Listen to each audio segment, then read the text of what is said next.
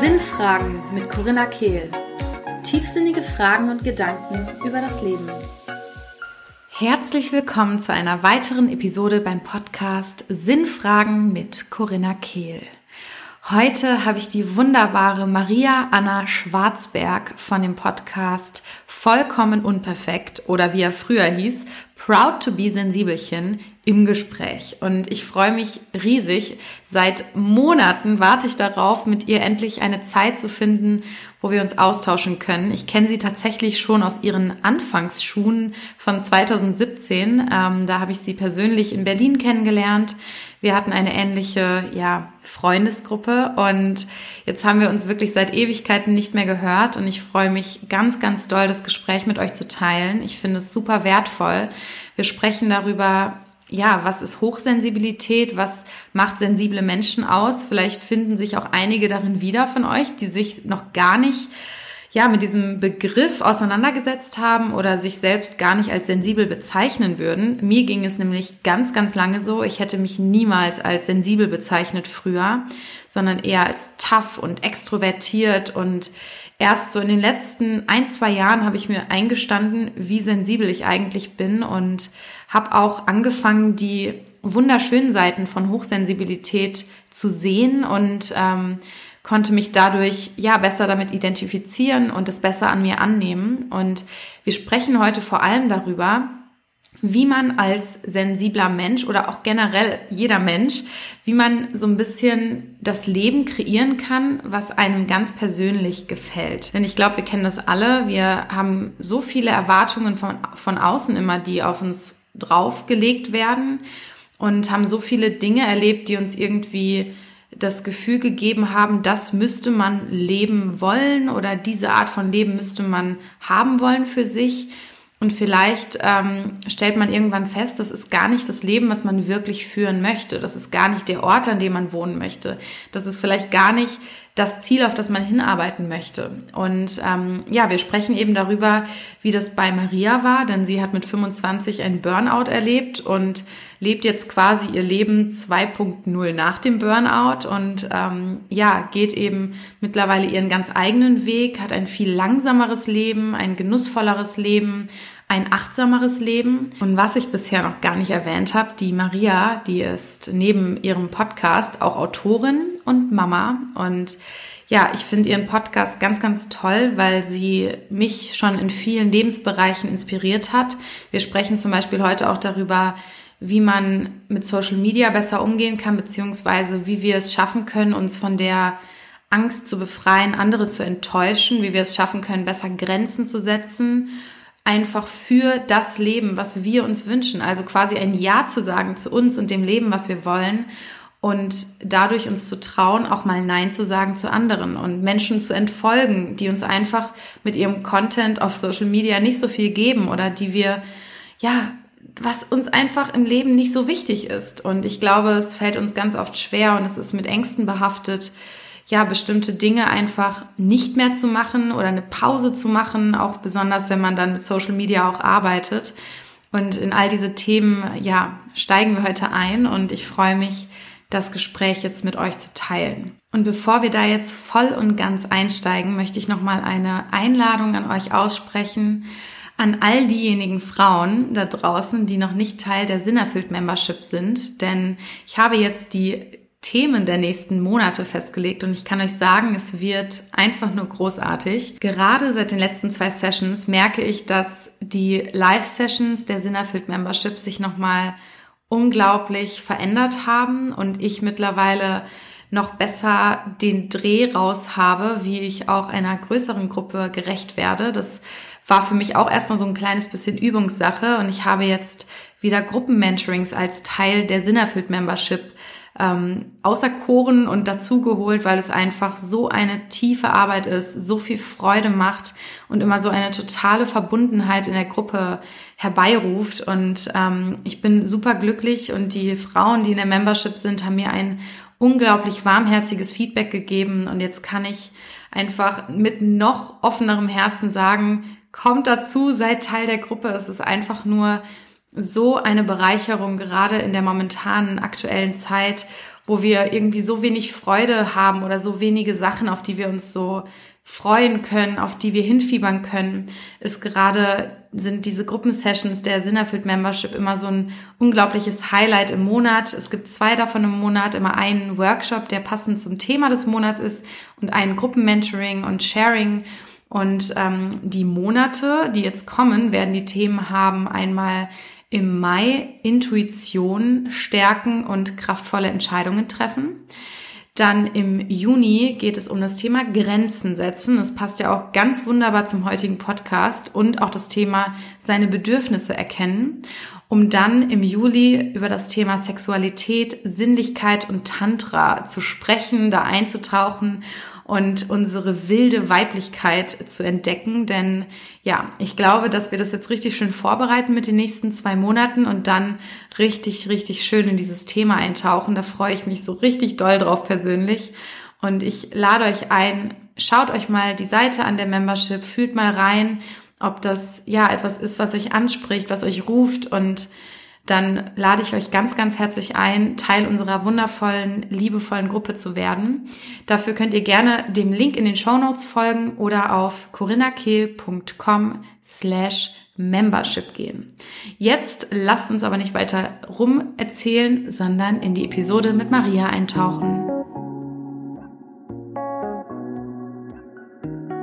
Liebe Maria, ganz aus dem Bauchgefühl heraus. Wie würdest du denn deine momentane Lebensphase in drei Worten beschreiben? Äh, voller Energie, gleichzeitig antriebslos und intensiv. Mhm.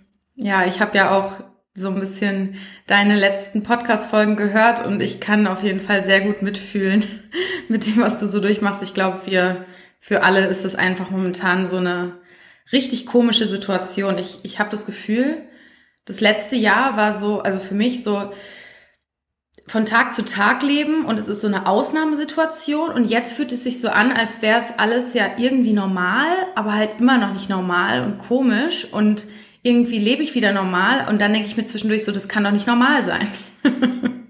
ich weiß, was du meinst. Also ich habe auch, ich glaube, bis November oder so ganz gut durchgehalten und konnte das noch ganz gut wegstecken. Und als dann im November ähm, der zweite richtig große Lockdown kam, der ja bis heute andauert und sich irgendwie nur noch wandelt, aber kein Ende nimmt, den habe ich dann nicht mehr gut weggesteckt. Also da fing das bei mir an, so plus Winter und kalt und kurze Tage und, und irgendwie dann auch privat war viel Stress und da bin ich, äh, bin ich so ein bisschen weggekippt und ähm, ich habe gute Tage, ja, an denen kann ich das irgendwie mehr ab und es gibt aber auch Tage, an denen kann ich das äh, gar nicht mehr gut ertragen und äh, freue mich einfach nur drauf, wenn wir irgendwann durchgeimpft sind und ähm, wieder das Haus wirklich verlassen können. Nicht nur zum Spazieren gehen, sondern ich möchte gerne mal wieder ins Kino gehen und ins Theater und essen gehen. Auch im Café sitzen und Menschen beobachten. Das sind so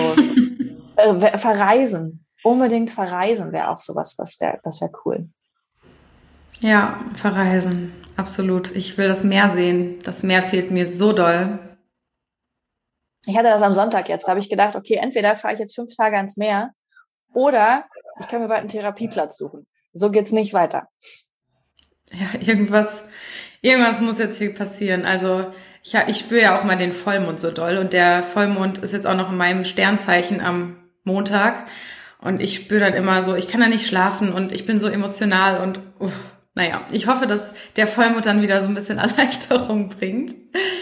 Ähm, ja, ich würde jetzt gerne mal die Zuhörerinnen so ein bisschen mit einladen. Wir kennen uns ja nun schon eine Weile, auch wenn nicht unbedingt super, super gut, aber ich war ja quasi in den Anfangsschuhen von deinem Podcast dabei. Das finde ich auch immer wieder lustig, weil jetzt haben wir uns bestimmt drei, vier Jahre nicht gesprochen.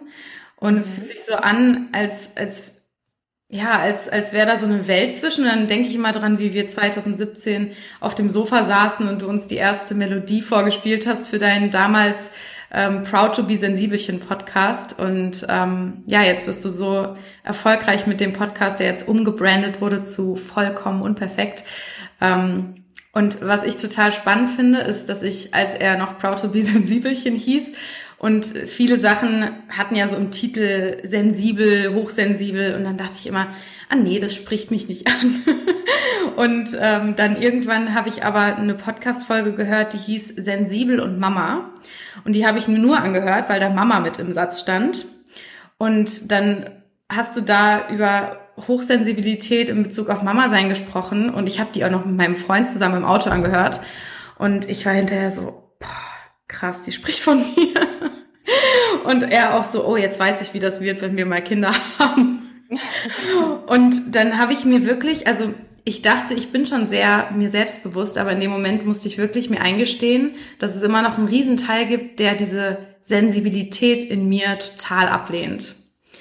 Ähm, mich würde mal interessieren, ob du eine ähnliche Erfahrung gemacht hast und wie das so bei dir war, weil es ging ja auch dann viel in, in deinem Podcast eben um Hochsensibilität, aber es war ja bestimmt nicht immer so, dass du mit diesem Wort auf der Stirn rumgelaufen bist, oder? Ja, also erstmal kann ich, ähm, kann ich, also ist es total gut, dass du das gerade erzählt hast, dass du das erst unter dem anderen Namen nicht so annehmen konntest, weil das war mit ein Grund für das Rebranding, dass ähm, wir gesagt haben, okay, oder gerade auch die Agentur hat gesagt, du hast so tolle Inhalte, aber wir glauben, mit dem Namen schließt du Menschen aus, weil Menschen, wenn die das lesen, einfach denken, nee, ich bin nicht sensibel. Das, das trifft nicht auf mich zu, das höre ich mir nicht an. Und es hat sich auch dann auch so herausgestellt mit der Umbenennung und dem Rebranding, dass ja sich viel mehr Menschen von den Inhalten angesprochen fühlen, die ja immer noch um das Gleiche gehen, ja, selbstbestimmt und achtsam zu leben und ähm, die eigene Sensibilität nicht so als Schwäche zu betrachten. Und ich muss sagen, ähm, ich habe das, glaube ich, auch gute 15 Jahre meines Lebens bestimmt abgelehnt. Ich glaube, als Kind war ich durchaus sensibel und habe das auch zugelassen, aber mit der Zeit ist das immer weniger geworden. Gerade so, ich würde sagen, so ab dem jungen, jungen Teenageralter, weil man ja auch als sensibler Mensch viel Angriffsfläche bietet und ich wollte halt immer dazugehören und habe mich so anders gefühlt und ich wollte nicht sensibel sein, sondern ich wollte cool und lässig sein und ich wollte dazugehören und ich wollte ausgehen und ich wollte so dieses Teenagerleben leben, wie es mir sowohl von anderen in meinem Umfeld als auch irgendwie durch Filme und Serien vorgelebt wurde. Ich hätte einfach mehr Gilmore Girls gucken müssen, dann hätte ich mir viel mehr Rory zum Vorbild nehmen können. Naja, aber ähm, so habe ich das irgendwie immer mehr abgelegt, je älter ich wurde, gerade als es dann ins Studium ging, ich weiß noch, wie furchtbar ich mein Jurastudium fand, weil ich nur von Menschen umgeben war, mit denen ich mich überhaupt nicht identifizieren konnte. Und ähm, ich habe dann ja das Studium gewechselt und dann auch in meinem ersten Job habe ich gedacht, oh, das ist alles irgendwie so. Hm, habe aber immer weitergemacht und weitergemacht und ähm, habe immer nur mich in Frage gestellt und habe immer gedacht, ja, dann, dann läuft was mit mir falsch, weil alle anderen mögen den Job hier ja gerade auch. Ne? Und alle anderen finden das Studium ja auch gerade gut. Also muss ja, dann muss ich mich halt verändern. Ähm, bin immer verschlossener und härter geworden. Ähm, und irgendwann ist es dann ja mit dem Burnout äh, gekippt und dann hatte ich ja gar keine andere Wahl, als mich damit zu beschäftigen. Ähm, es war dann gezwungenermaßen so. Ja, voll interessant. Ähm, wenn ich so darüber nachdenke, wie das bei mir war, ich war, ich habe sehr gut in dem System funktioniert. Ähm, und heute kann ich feststellen, dass ich wirklich einfach extrem gut darin war, meine Bedürfnisse runter in, in so eine Kiste zu packen und einfach nicht reinzuschauen. Und ähm, bei mir war das tatsächlich nach der Zeit, in der wir uns kannten, im Persönlichen, ähm, dass ich, als ich aus der ähm, ja aus der Berlin-Zeit rauskam quasi, in so ein komplettes Depressionsloch gefallen bin. Und das war mein Burnout, könnte man sagen, wo ich dann wirklich komplett hinterfragen dur durfte, wie ich lebe, wie ich mit mir umgehe, was für oder mit was für einem Antrieb ich Sachen angehe. Es war eben alles immer so, ich bin immer so gerannt und wollte unbedingt ankommen und wirklich wissen, wo, wusste ich natürlich auch nicht. Ne? Man rennt halt einfach, weil man das so kennt und ähm, weil ich irgendwie Anerkennung wollte für, für Dinge, die ich eigentlich gar nicht war oder die gar nicht so authentisch für mich waren. Was würdest du sagen, weil das finde ich auch nochmal wichtig zu sagen zum Thema Hochsensibilität. Ich glaube, viele, wenn man so sensibel hört, denkt man so, kleines Mädchen, das in der Ecke sitzt und weint, so. Aber es gibt ja noch Aspekte der Hochsensibilität, die mh, mm, so der typische Normalo, der sich nie damit beschäftigt hat, gar nicht kennt. Was, was sind denn noch Aspekte, ähm, die ein hochsensibler Mensch hat oder erlebt?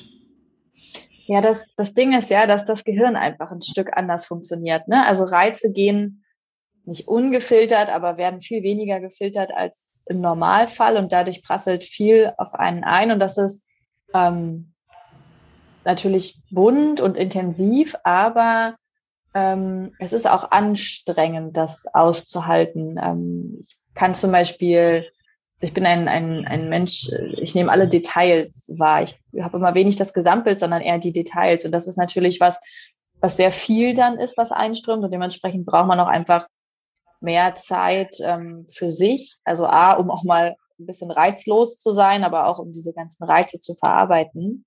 Ähm, und eigentlich ist Hochsensibilität etwas, was sich unterschiedlich ausprägt. Es gibt zum Beispiel Menschen, die nehmen visuell ganz viel wahr. Es gibt welche, die nehmen mhm. auditiv verstärkt wahr oder über Gerüche oder so. Es gibt auch viele, da ist das gemischt und unterschiedlich. Also es gibt so ganz viele Aspekte. Ähm, aber insgesamt ist quasi so eine höhere Empfindlichkeit gegenüber der Umwelt da. Und dadurch sind viele Hochsensible sehr empathisch, weil sie natürlich viel wahrnehmen in der Gestik und Mimik von anderen ähm, die sind ähm, aber auch sehr grüblerisch, sehr selbstkritisch, weil sie sich natürlich dann immer in Frage stellen und hinterfragen und äh, sehr perfektionistisch auch, ne, um mitzuhalten mit all dem, was, was die anderen extrovertierten Menschen so um einen herum machen. Ähm, genau, das würde ich, glaube ich, so grob zusammenfassend nennen. Mhm. Ja, gerade auch der Perfektionismus, der so ganz stark ist, den spüre ich auch total. Ähm, und meine Mutter zum Beispiel ist me mega hochsensibel und das ist auch der Grund, warum ich das immer so abgelehnt habe, weil ich immer ähm, ja versucht habe, mich so von ihr abzugrenzen und mhm. ähm, ich hatte immer so immer wieder diesen Satz im Kopf: Reiß dich doch einfach zusammen. Und das, was ich halt irgendwann feststellen durfte, ist, dass das der Satz ist, den ich mir schon mein Leben lang sage. Und es ist so unglaublich anstrengend, immer so die Probacken zusammenzuquetschen und sich überall so durchzubeißen. Und ähm, ja, es hat, es hat so viel auch eröffnet, als ich angefangen habe, das langsam anzunehmen. Und ich glaube, ich bin immer noch in dem Prozess, ähm, weil es ja auch, wie du sagst, so schöne Seiten hat. Diese Empathie, dieses Wahrnehmen, dieses das Leben auch so schätzen zu können, wenn man sich eben selbst den Raum gibt, um, um gut damit zu leben. Es ist halt einfach nicht das Funktionieren in der typischen Gesellschaft, in dieser Schnelllebigkeit. Ähm, aber das bewundere ich eben an dir, so dass du so diesen Weg gegangen bist, immer mehr zu hinterfragen, was, was ist eigentlich mein Leben, das ich leben möchte? Was ist mir wirklich wichtig? Und da so einfach dann dieses Leben auch mit der Welt zu teilen, weil es so ein bisschen diese nicht Gegenbewegung, aber so eine andere Lebensweise ist als so dieses Hasseln, was wir so in der ganzen Start-up-Welt so kennen. Ähm, was sind für dich so die Veränderungen, die du, seitdem du das für dich erkannt hast, in dein Leben integriert hast, die dir helfen, einfach diese Hochsensibilität auch vielleicht in seinen schönen Seiten auszuleben? Hm. Ähm ich bin einfach mit dieser Schnelllebigkeit ja auch ähm, selber gestrauchelt und dann hart hingefallen, würde ich sagen. Ähm, und ich glaube, das Gute daran ist, wenn man einmal so äh, in so einer krassen Krise war wie in so einem Burnout oder einer Depression oder so, ähm, dass das Gehirn diesen Schmerz ja immer noch präsent hat und ähm, dann doch meistens sehr rechtzeitig die Reißleine zieht. So, also wie mit der heißen Herdplatte, an der man sich einmal verbrannt hat. Für gewöhnlich fasst man die nicht nochmal an. Und wenn dann nicht so lang. So, ähm, und das hat mir auf jeden Fall geholfen. Und ich habe mir in der Therapie einfach auch so ein, so ein Mantra erarbeitet, ähm, das für mich noch heute wichtig ist.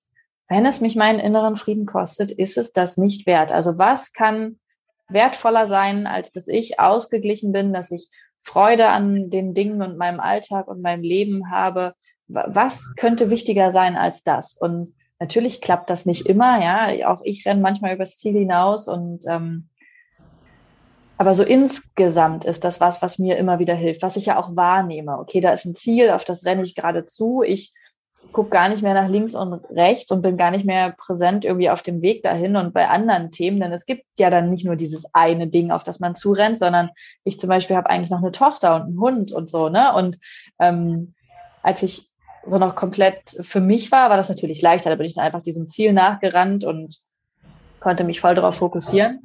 Aber wirklich gesund und erfüllend war das nicht. Und ähm, deswegen ist es zum einen dieses Mantra, aber zum anderen auch, dass ich Verantwortung für Personen übernommen habe. Also dass es ganz bewusst nicht mehr nur mich in meinem Leben gibt, sondern auch andere Dinge und Menschen. Und das fing damit an, dass wir uns ähm, einen Hund äh, geholt haben. Und es war am Anfang total krass. Ich war mega überfordert. Also es war so einerseits super schön und andererseits, oh, es war so eine Umstellung. Und ich habe dann aber auch gemerkt, wie sehr mir das hilft, so diese Routinen und Gewohnheiten, wie gut das für mich ist. Und man denkt ja immer, wenn man etwas wirklich sehr obsessiv will und sich das so in den Kopf gesetzt hat und da halt voll drauf zurennt und alles für tut, dann denkt man ja immer, ähm, alles, was einen jetzt davon abbringt und rausreißt, das würde einen nur behindern und das würde einen irgendwie blockieren und dieser eine Gedanke, der würde dann nie wiederkommen und ne, ähm, jemand anders ist vielleicht viel schneller mit seiner Idee oder was auch immer. Und dann habe ich halt gemerkt, ich musste automatisch Pausen machen, um zum Beispiel mit Marley spazieren zu gehen. Und ich habe dann gemerkt, wie viel ruhiger und ausgeglichener ich hinterher war, wie viel mehr Energie ich wieder hatte und wie viel besser dementsprechend auch meine Arbeit war, im Vergleich zu, ich wäre einfach ohne Pause immer weitergegangen. Und ähm, das waren Erkenntnisse, die mir sehr geholfen haben, heute langsamer zu leben. Ähm, ich habe mich natürlich auch viel damit dann beschäftigt, wie will ich eigentlich leben? Was ist eigentlich wichtig für mich? Also wie viele Dinge in meinem Alltag tue ich wirklich für mich und wie viel davon für die Erwartung anderer? oder weil andere die machen oder weil äh, das gerade alle machen oder ne, so, weil das ein bestimmtes Bild von mir erfüllen würde. So und ähm, das war hart, das auszusieben und das mache ich heute manchmal noch, dass ich dann jetzt zum Beispiel hatte ich eine Phase, ich hatte einfach keinen Bock auf, auf Yoga, ja, und dann habe ich mich fast jeden Tag dazu zwingen wollen. Und irgendwann habe ich gedacht, wenn du halt keinen Bock auf Yoga gerade hast, dann hast du halt gerade keinen Bock auf Yoga. Es wird schon wiederkommen, wenn, also du musst es doch nicht machen, nur weil ja, warum eigentlich? Ne? Was für ein Bild willst du damit vervollständigen, wenn du das jetzt unbedingt tust, anstatt auf dich zu hören und zu sagen, nee, gerade habe ich dafür keine Ruhe. Und ähm, das waren so, würde ich sagen, die, die wichtigsten Erfahrungen und Prozesse, die ich da durchgemacht habe, um heute etwas entschleunigter zu leben. Ach so, ja, und ich bin natürlich aus einer Millionenstadt weggezogen. Das war auch eine gute Idee, äh, weil man nicht mehr so einen Wust an Möglichkeiten hatte. Ähm, die, also natürlich kann man die alle nutzen, aber die Frage ist, wie wichtig ist die 87. Vernissage über Gott weiß was, ist die wirklich relevant für das eigene Leben? Ähm, das ist auch was, was ich dadurch erst hinterfragt habe und habe gemerkt, je weniger mich umgibt, desto weniger fehlt mir auch. Mir sind bestimmte Dinge wichtig, die brauche ich in, in meinem Leben. Also ich könnte jetzt nicht als einem irgendwie auf der Alp leben oder so, das würde ich auch nicht hinkriegen. Aber bei vielen anderen Dingen habe ich einfach gemerkt, nee, das ist, ähm, das ist was, was mir gar nicht fehlt. Ja, also ich glaube, es ging ganz vielen Leuten im Lockdown, im allerersten Lockdown so, dass erstmal so eine Erleichterung da war, dass plötzlich all diese sozialen Events abgesagt wurden. Ich hatte das auch. Ich dachte so, oh, wie angenehm. Ich habe jetzt wochenlang Zeit nur für mich und das, was ich machen möchte. Und natürlich ist es dann irgendwann relativ schnell gekippt, aber ähm, ganz am Anfang, und das hat mir schon auch viel nochmal gezeigt, wo ich doch immer noch Sachen mache, die ich eigentlich vielleicht nicht will oder einfach zu viel von solchen Sachen in einem Monat. So, das finde ich, ähm, das ist was, was ich versuche mitzunehmen, auch wenn es irgendwann mal wieder anders wird. Ähm, und was ich richtig schön finde, was auch für mich, glaube ich, den allergrößten Unterschied gemacht hat, ist wirklich dieses Hinterfragen was, warum mache ich diese Sache jetzt oder warum denke ich, die jetzt machen zu wollen? Ähm, du hast ja auch den schönen Hashtag Sutterstay eingeführt ähm, für all diejenigen, die lieber in der Wanne lesen an einem Samstagabend, als irgendwie Party zu machen.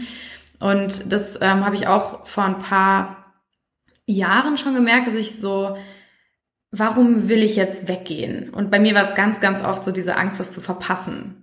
Mhm. Und im Bereich Beruf ist es bei mir immer die Angst, nicht mitzukommen, nicht mithalten zu können. Und dann habe ich mich halt eher mit dieser Angst mal beschäftigt, als dann wirklich wegzugehen oder diese Sache zu machen, von der ich denke, ich müsste die jetzt tun, um irgendeine Rolle zu erfüllen.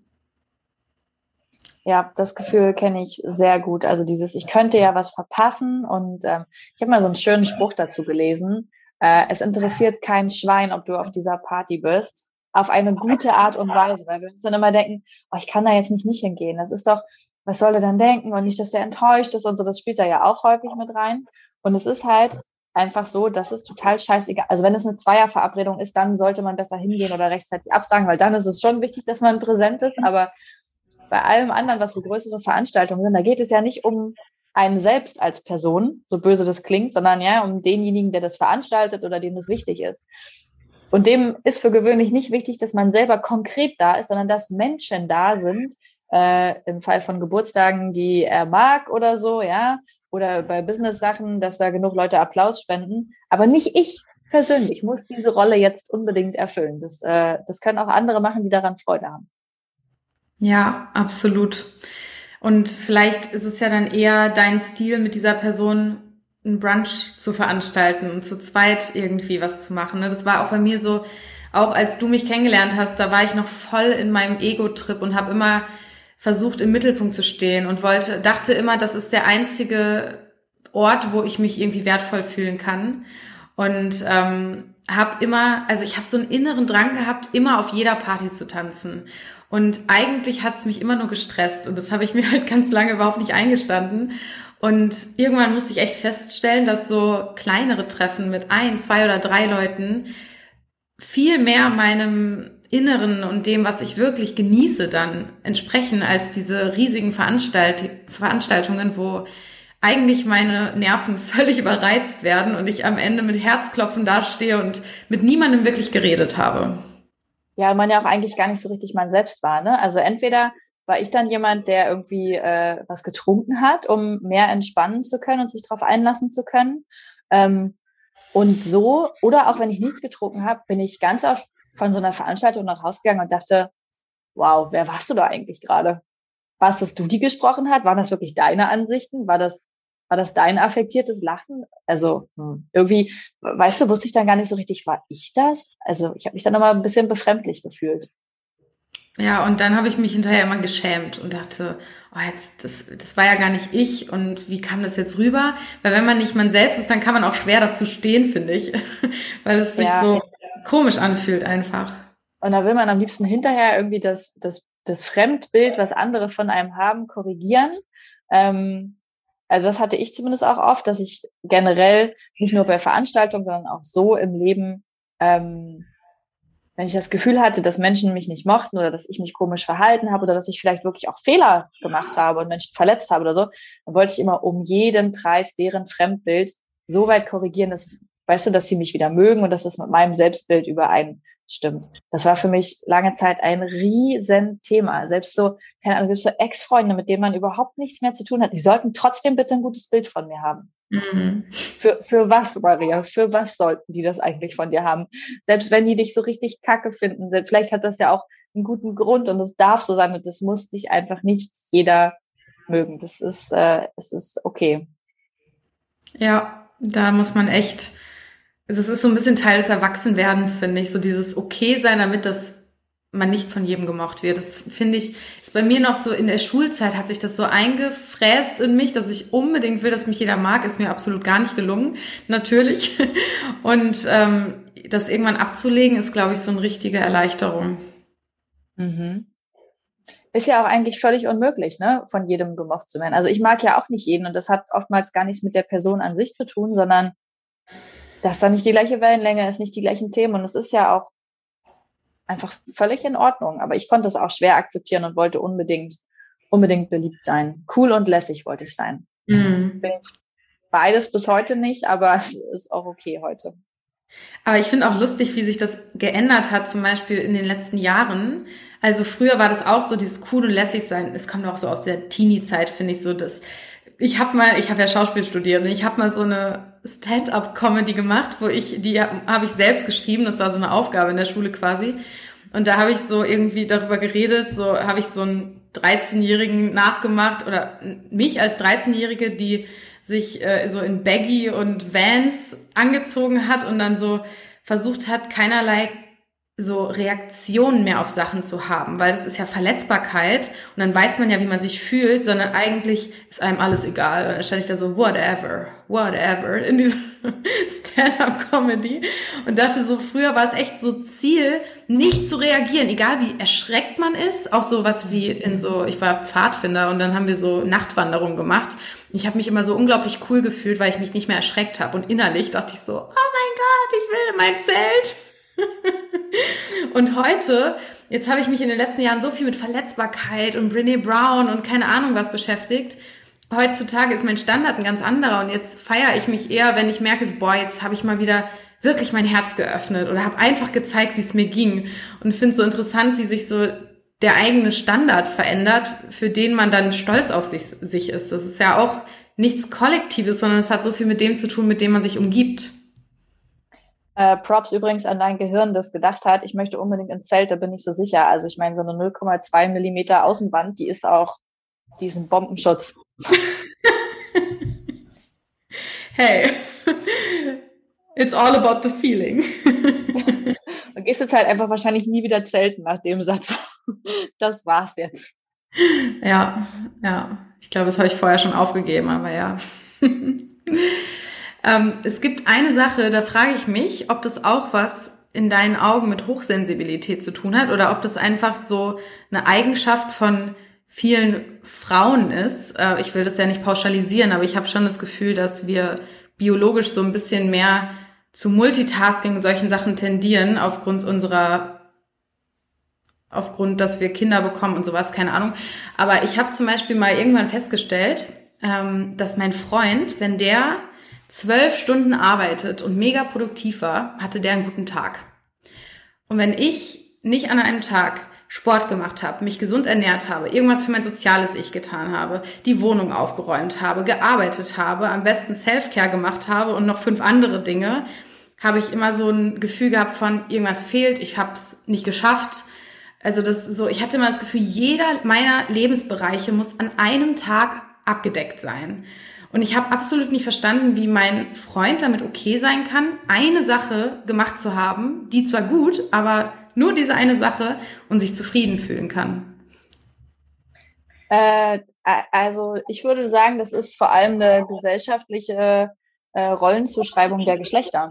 Ähm, weil wenn wir mal zurückspulen um ein paar Jahrzehnte und dann können wir auch ein paar Jahrhunderte dranhängen und auch ein paar Jahrtausende, dann ist es halt so, dass die Aufgabe des Mannes ganz klar die, das, die Arbeit ist, die Beschaffung und das ist halt seine Aufgabe so. Aber Haushalt, Erziehung, all die anderen Themen, die da noch reinkommen, war halt immer Frauenaufgabe. So, mhm. das ist das eine. Und das zweite ist, dass wir als Frauen gelernt haben, uns anzupassen, weil Frauen ja auch die sind, Männer sind die, die wütend und laut werden dürfen, die sich prügeln dürfen, die zornig sein dürfen, aber wir als Frauen sollten das möglichst nicht sein. Das ist immer was, wo man dann sofort als äh, Kampflesbe gilt oder als äh, störrisch und äh, wie verhält sie, sie ist hysterisch. Ist ja auch sowas, was man dann gerne benutzt. Ne?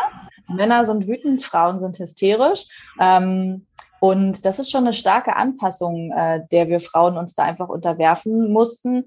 Die, die schönen, ähm, harmonischen Personen zu sein, die auch die Familie zusammenhalten, die die Dinge wieder ins Lot bringen. Und ich finde, das merkt man heute noch in so vielen Bereichen bei Frauen, dass sie überangepasst sind, dass sie ähm, harmoniesüchtig sind und dass ganz, ganz, ganz, ganz viele Frauen das einfach tatsächlich auch gar nicht wahrgenommen haben, weil man ihnen das noch nie mal irgendwie erzählt hat. Das war bei mir auch so. Ich habe, als mir das irgendwann mal, ich habe irgendwann mal angefangen, mich so mit feministischen Themen zu beschäftigen und war so, boah, das ja, da habe ich noch gar nicht drüber nachgedacht. Und dann konnte ich das, also dann konnte ich gar nicht mehr wegsehen. Dann ist es mir plötzlich an jeder Ecke aufgefallen. An rosa und blau für, für Kinder und dann die erste Frage, wenn man ein Kind bekommt. Und was wird es? Ein Baby. Also, ist doch, aber Hauptsache erstmal dieses Geschlecht, um es einordnen zu können. Ja, ist das jetzt ein Mädchen? Ah, okay, dann kaufen wir ein rosa, eine rosa Puppe und, und okay, dann kommt ein blaues Auto. So. Ähm, auch auf dem Spielplatz heute noch so zum Teil, ne? Weil ich meine, es ist halt immer noch ein Baby und man sieht nicht unbedingt, äh, was, welchem Geschlecht es zuzuordnen ist, weil wir unser Kind auch relativ neutral kleiden. Das kann alle Farben anziehen, von, von Pink, Gelb, Grün, Blau, Weiß, mir alles egal. Ähm, und dann kommt auch immer heute noch die Frage so, und was ist es? Sag ich heute mal noch, es ist ein Kleinkind. Es weiß, dass es Füße hat. Der Rest ist für dieses Kind gerade noch relativ egal.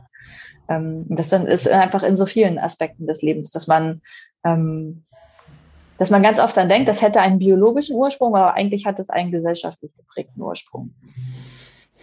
Ja, voll spannend. Aber es gibt ja auch zum Beispiel, also ist vielleicht auch so eine Sache, mich interessiert es echt, ähm, dass ich das Gefühl habe, Männer können einfach oft sowas von durchschlafen und sobald eine Frau ein Baby bekommen hat, wird sie bei jedem Pieps wach. Das ist ja ist das dann auch antrainiert oder stimmt es überhaupt nicht? Oder wie ist da deine Erfahrung? Hm, hatte ich was Spannendes zu gelesen in der Schwangerschaft. Ähm, das Buch Muttersein von Susanne Mira ist wirklich total gut, ähm, wenn es um solche Themen geht, weil sie äh, sowohl über die Rolle der Mutter spricht und auch wie viel, wie viel Druck und Erwartung damit einhergeht, aber auch ähm, was so tatsächlich biologische Unterschiede sind und was so halt ja aufgrund dieser dieser unterschiedlichen gesellschaftlichen Rolle äh, dahergekommen ist. Und es ist tatsächlich so, dass der Vater genauso oft wach wird, wenn er dann neben dem Baby schläft. Ähm, das ist also auch so ein Ding. Früher haben halt die Väter nicht in der Nähe ihrer Kinder geschlafen, dementsprechend sind sie wach geworden. Aber mhm. bei uns ist das so, wir haben zum Beispiel ein Familienbett, unser Kind schläft bei uns mit im Bett und ähm, wenn die nachts irgendwie wach war oder auch jetzt manchmal ist, dann ist mein Mann genauso wach wie ich. Manchmal wird er sogar wach und ich nicht oder andersrum. Also da ist tatsächlich dann gar kein Unterschied mehr. Wahnsinn. Ja, ich finde es so spannend, ähm, diese Gespräche mal zu führen, ne? weil auch so dieses, was wird es denn? Ich, ich kann mir vorstellen, dass ich das auch fragen würde. Gar nicht, weil ich das böse meine, sondern einfach, weil es so in uns integriert ist und es halt, mhm. was fragt man denn sonst? Ne? Also das ist so, ist ja auch so Smalltalk in dem Moment. Man versucht irgendwie Konversation zu betreiben, aber man fragt sich nicht so wirklich, warum stelle ich jetzt diese Frage? Ja, wir wollen halt zuordnen, einordnen, schubladisieren können. Hat uns ja auch geholfen in der Steinzeit, war ganz gut zu erkennen, ob es ein Säbelzahntiger ist oder nicht. Also ähm, und ähm, ja, ich fand es auch spannend, da irgendwie mehr drüber nachzudenken und zu sinnieren und äh, und, und war halt schnell schockiert, wie, wie tief verwurzelt das in uns ist. Ja, voll. Ähm, ich würde voll gerne noch mal so ein bisschen einen kleinen Abstecher so ins Thema Social Media machen, weil ähm, du mich da Anfang des Jahres so inspiriert hattest. Du hast ja ähm, erstmal eine Social Media Pause gemacht, die sollte ja auch so sein, und dann hast du, glaube ich, irgendwie dein Handy verloren oder ist es kaputt gegangen oder sowas? Deine Tochter hat es rumgeworfen, das war's? Das, das Kind. Das Kind hat das Handy äh, auch nur aus 15 Zentimeter Höhe fallen lassen. Also man sollte meinen, dass dieses ultra teure Ding das ab kann, aber es konnte es nicht ab. Ich hatte dann so eine schöne Spider-App und äh, es war halt gerade wieder irgendein super krasser Lockdown und dadurch hatten halt keine Handy-Reparaturläden auf und äh, ich glaube, ich bin dann halt, weiß ich, Mediamarkt, Saturn, irgendwie sowas. Und die haben auch gesagt, unter einer Woche können wir nichts machen. Der Handy-Doktor kommt nur einmal die Woche rein. Okay, gut. Und da, also, dann habe ich ganz kurz gedacht, jetzt müsste ich durchdrehen. Dann habe ich gedacht, muss ich das gerade wirklich? Nein. Habe ich gedacht, ja, wird bestimmt mal ganz nett eine Woche ohne Handy. Und es war tatsächlich auch eigentlich total entspannt. Ja, was waren dann so deine Learnings oder was hast du so für dich festgestellt? Was hat dich vielleicht auch überrascht an der Zeit? Mm, das war halt eigentlich auch wieder so ein Ding, wo man mal gemerkt hat, wie viel brauche ich das wirklich und wie viel nutze ich nur, nutze ich das nur, weil es da ist. Ähm, mir haben dann schon bestimmte Dinge gefehlt, wie mal irgendwie meine Mama oder meine Oma anzurufen, ähm, oder mich bei einer Freundin zu melden oder so oder zu hören, wie eine Prüfung bei irgendjemandem gelaufen ist. Also das waren schon Dinge, da habe ich gemerkt, dieses Menschliche fehlt eher, aber nicht dieses, ähm, dieses digitale, technische. Das, ähm, also das hat mir einfach gar nicht gefehlt. Da, das war so, und ah, Fotos machen. Fotos machen war auch noch so sowas, wo ich ganz schnell gemerkt habe, ach so, deswegen hatten wir früher Kameras. Es gab hm. eine Zeit vor, vor unser Telefon und unsere Kamera haben eine Vereinigung äh, erlebt. Ähm, ja, Bilder und, und echt so Menschliches. Das war, das habe ich gemerkt. Und das war irgendwie ganz gut, das auch mal zu merken. Ne? Wofür nutze ich das eigentlich? Und ich habe heute auch ein super aussortiertes äh, Smartphone, muss ich sagen. Da bin ich immer wieder überrascht äh, drüber, wie wenig da drauf ist. Also wirklich nur so, so Sachen wie Anrufe, ähm, SMS. Ich habe auch kein WhatsApp mehr seitdem. Ja, halt Kamera, Fotos und dann so wichtigste Sachen wie Spotify oder ein Taschenrechner oder dass ich mit der Bahn fahren kann. Aber sehr viel mehr ist da nicht drauf. Ne? Warte, ich zeig dir das hier mal. Mhm. So, ja, so ein bisschen. Wow. Und ist super angenehm, weil das Handy halt wirklich wieder ein Handy ist, ne? Eben für soziale Kontakte und Fotografieren und alles andere habe ich bei mir, weil es ja beruflich ist, dann auf dem iPad und wenn ich da zum iPad greife, dann weiß ich aber auch, okay, das ist jetzt beruflich. Ähm, das ist für mich eine große Hilfe ähm, bei dieser ja sehr medialen Arbeit, ähm, dass ich da so eine, so eine Trennlinie habe. Hattest du denn in Bezug auf deinen Job in irgendeiner Form Ängste oder Besor Besorgnisse, die da hochkamen in der Zeit? Ich meine, du hattest ja, glaube ich, auch vorher schon die Social Media Pause, daher hat es das vielleicht erleichtert, kann ich mir vorstellen. Hm, auf jeden Fall. Das hat das nochmal leichter gemacht. Ähm, ich habe mir einfach so viele Jahre, so viele Gedanken darum gemacht, beruflich erfolgreich zu sein. Und ich kann auch nicht sagen, dass ich heute nicht beruflich erfolgreich sein möchte. Ähm, ich mag das immer noch, dass ich selbstständig bin, dass ich Autorin und Podcasterin bin, dass ich ähm, dem nachgehen kann, was ich, also sowohl wie ich arbeite als auch was ich arbeite, was ich quasi ähm, ja erschaffe und ähm, Menschen äh, weitergebe. So, das, das, das liebe ich immer noch. Aber ich habe nicht mehr dieses um jeden Preis gesehen wollen werden. Das hat sich mit meiner Tochter so ein bisschen verloren, weil man, oder weil ich, nicht Mann, ich habe gelernt, was mir im Leben wichtig ist ähm, und was da eine klare Prio hat. Und dann habe ich halt auch oft gedacht, ey, ich habe so viel in meinem Leben schon gearbeitet. Ich habe mich in so einen scheiß Burnout reingearbeitet. Ich habe eigentlich habe ich genug gearbeitet, um jetzt theoretisch auch mal zehn Jahre nichts zu tun. Das möchte ich nicht, weil ich halt Freude dran habe. Aber ich darf auch einfach mal runterfahren. Und wenn damit weniger Aufmerksamkeit einhergeht, ja, dann ist es so. Ähm, wenn neue Projekte da sind, kann ich das auch wieder hochfahren. Dann wird auch wieder mehr Aufmerksamkeit da sein. Und ähm, ich habe das so ein bisschen entkoppelt von mir als Person. Früher war das, glaube ich, enger verbunden. So, mein persönliches Ich und meine Arbeit und dementsprechend auch ein Scheitern oder ne, was auch immer. Es war dann immer nicht nur gleich ein Scheitern oder so meiner Arbeit, sondern auch immer gleich von mir selbst. Und äh, das ist gechillter geworden, aber auch einfach durch die Erfahrung in der Selbstständigkeit, durch unterschiedliche Projekte. Und ähm, ich liebe das alles immer noch, aber es ist nicht mehr mit mir untrennbar verbunden. Und ähm, ich habe halt schon das Buch geschrieben und so und noch ein zweites und habe da einfach so viel gerissen, dass ich da jetzt irgendwie gesetzter drauf gucken kann. Und vielleicht formuliere ich das so. Ja, also irgendwie ist das so ein gesetzterer Blick und so, ja, okay. Und äh, du, ich bin auch jemand, der sagt, ich verdiene zwar mein Geld zu einem sehr großen Teil mit dem Internet, aber wenn es einfach morgen gelöscht wird, ist auch okay. Dann mache ich beruflich halt was anderes.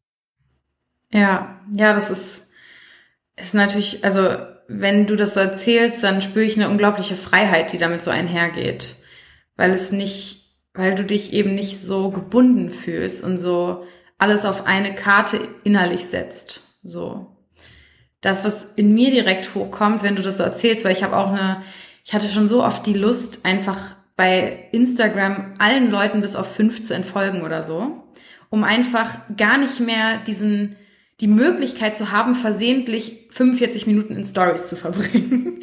Und einfach nur wirklich die Menschen, wo ich wirklich sehen will, was die machen, weil es mich irgendwie inspiriert oder mir Freude bereitet, aber bei mir ist da total die Angst. Ähm, also ich habe so einen starken Glaubenssatz noch in mir, dass Erfolg, wenn man erfolgreich sein will, muss man doch netzwerken. Das ist so richtig stark in mir und ich denke mir, wenn ich WhatsApp lösche und wenn ich Leuten entfolge, also so vielen Leuten entfolge, dann verliere ich so diese, dieses Netzwerk an Menschen, das ich mir aufgebaut habe. Ja, kann ich nachvollziehen. Ähm,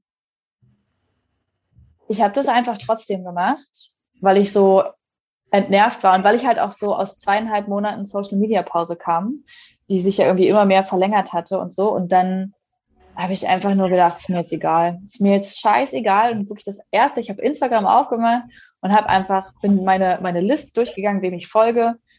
Und ohne mir überhaupt irgendwas angesehen zu haben, was bei denen passiert ist, also ohne überhaupt wieder quasi ein, ein äh, Gefühl ähm, zu bekommen, ja, so warum folge ich denen nochmal oder wofür waren die wichtig oder habe ich einfach rausgelöscht, was, wo ich, wo ich innerlich dieses Gefühl hatte von, ist nicht böse gemeint, aber ist nicht wichtig für mich. Also vielleicht bin ich dann nicht eine Zielgruppe. Wir können ja trotzdem, wenn wir uns auf der Straße sehen, Hallo sagen, aber so, und dabei ist dann halt nicht mehr viel übrig geblieben. Und ich bin mir auch sicher, dass es da bestimmt Menschen gibt, die sich davon auf den Schlips getreten fühlen und ähm, die das nicht cool finden oder die denken, ich wäre sauer auf sie oder die mich vielleicht auch dadurch scheiße finden. Aber da sage ich halt ganz klar, das ist deren Baustelle und nicht meine. Wenn deren oder wenn unsere Bekanntschaft, Freundschaft, Kollegialität davon abhängt, dass ich dir bei Social Media folgen muss, dann ist definitiv deine Baustelle und nicht meine, weil ähm, das einfach nichts über die Beziehung zwischen zwei Menschen aussagt. Es ist einfach nur ein Social Media Kanal. Ja. Ja, es ist schön, das mal so aufs Einfache runterzubrechen irgendwie. Mhm. Ich glaube, ich werde gleich meine Social Media mal durchgehen. Aber ohne Witz, ne? Weil man nimmt sonst so oft oder man macht so oft die Probleme anderer zu den eigenen. In dem Moment, wo du Angst hast, ja, dass sich dann jemand auf den Schlips getreten fühlt, holst du ja das Problem von demjenigen ran, machst es zu deinem, löscht den deswegen nicht und guckst dir immer mal wieder den Scheiß an. So, anstatt halt einfach zu sagen, okay, nee, dann, wenn das dein, und ich hatte das wirklich mal, das ist schon viele Jahre her, ähm, das war noch so zu Reiseblock-Zeiten, das waren ja meine Anfänge, ähm, da habe ich auch mal aussortiert, weil mir das einfach viel zu viel wurde. Und dann hat sich eine andere Reise. Entschuldigung, das ist der Hund. Ähm, Ali, leg dich mal wieder hin. Alles gut, mein Schatz. Mal Platz. Und dann hatte sich eine andere Reisebloggerin, hat mir dann wirklich nochmal Nachrichten geschrieben, wie unerhört sie das findet und wie unkollegial, dass ich ihr nicht mehr bei Social Media folge und dass es ja gar nicht gehen würde. Und ich weiß noch, dass ich damals erschüttert war und mich schuldig gefühlt habe. Und dann habe ich aber auch gleichzeitig gedacht, Hä? Nee. Also das mir jetzt, nee. Ich werde dir jetzt bestimmt nicht wieder folgen. Also was, hä? Wie verrückt ist das denn? Ähm, und das, zum Glück habe ich das damals so empfunden, unter all diesen Schuldgefühlen, dass ich doch noch dachte, nee, nee, das, das machen wir jetzt so nicht. Ähm, und ja, heute war es dann irgendwie einfach leichter. Und das ist auch was, was ich allen sage. Also ich bin auch niemandem sauer, wenn derjenige mir nicht irgendwo folgt. Ja, ähm, das ist völlig in Ordnung. Also es gibt auch Freunde von mir, die sich meine beruflichen Sachen überhaupt nicht angucken. Und das finde ich absolut legitim, weil meine Arbeit auch nicht meine Freunde ansprechen muss, ja, oder soll. Äh, ich finde das sogar ganz angenehm, wenn da nicht äh, alle zuhören, die ich kenne. Genau, aber was ich nur sagen wollte, kurz ein paar verloren, ist halt einfach dieses immer wieder überprüfen, ist es meine Baustelle? ähm, wenn ich diese Grenze setze, dann haben andere die auch zu akzeptieren. Die dürfen darauf auch gern reagieren, aber sie haben die nicht einzurennen. Ja, danke. Danke für, das musste ich hören, glaube ich. Ich muss jetzt gleich mal mein Social Media aussortieren. ja, es ist echt ähm, auch spannend, einfach diese Ängste aufzudecken, weil ich bin ja auch jemand, der dann nicht sagt, ach so, ich habe da eine Angst, ja, dann mache ich das nicht, sondern überhaupt zu wissen, ach so, eine Angst hält mich davon ab, das hilft mir dann auch oft, so diese Angst zu entmächtigen, weil in dem Moment ist es dann schon nicht mehr so gefährlich, weil es ist ja nur eine Angst, ist ja nur ein Gedanke. Und ähm, ich kann ja auch einfach mal ausprobieren, wie das ist, die Angst einfach mal zu durchbrechen. Und wenn es dann doch doof ist, kann ich ja den Leuten wieder folgen. ich, ich stelle mir das gerade vor, wie du nachher da sitzt und das alles aussortierst und dann so in einer Woche, scheiße, scheiße, ich glaube, das war falsch. Und wieder, also, wie unangenehm was das ist, wenn man allen wieder folgen muss. Und die dann, und die dann sehen so, Corinna followed you. Alles klar, Corinna hat gerade wieder eine komische Phase. Okay, ja, gut. Mehr denken die ja im schlimmsten Fall nicht. Das ist so das Schlimmste, was passieren könnte. Und das ist wahrscheinlich nur was, was man selber denkt und niemand anders. Vielleicht würde das einfach 90 Prozent gar nicht auffallen. Ja, das denke ich mir auch, weil ich sehe auch nicht unbedingt, wer mir folgt. Ich achte da auch tatsächlich gar nicht drauf. Das ist sowas, was, äh, ja, was einfach keine Relevanz hat, ne? Ja. Ja, ich habe jetzt noch drei so Mini-Questions zum Ende, wenn du bereit bist. Die stelle ich, ich jedem Podcast-Gast. Ähm, die erste Frage lautet, hast du ein für dich besonderes Ritual, das dein Leben regelmäßig ein bisschen verzaubert? Ja, man soll ja einfach immer das Erste sagen, was einem einfällt ne? und nicht so lange drüber nachdenken. Das Erste, was mir eingefallen ist, da habe ich kurz gedacht, das kann ich jetzt nicht sagen, ist, dass ich tatsächlich regelmäßig ähm, Harry Potter lese oder gucke, um mir immer ein Stück Kindheit und Zuhausegefühl zu bewahren.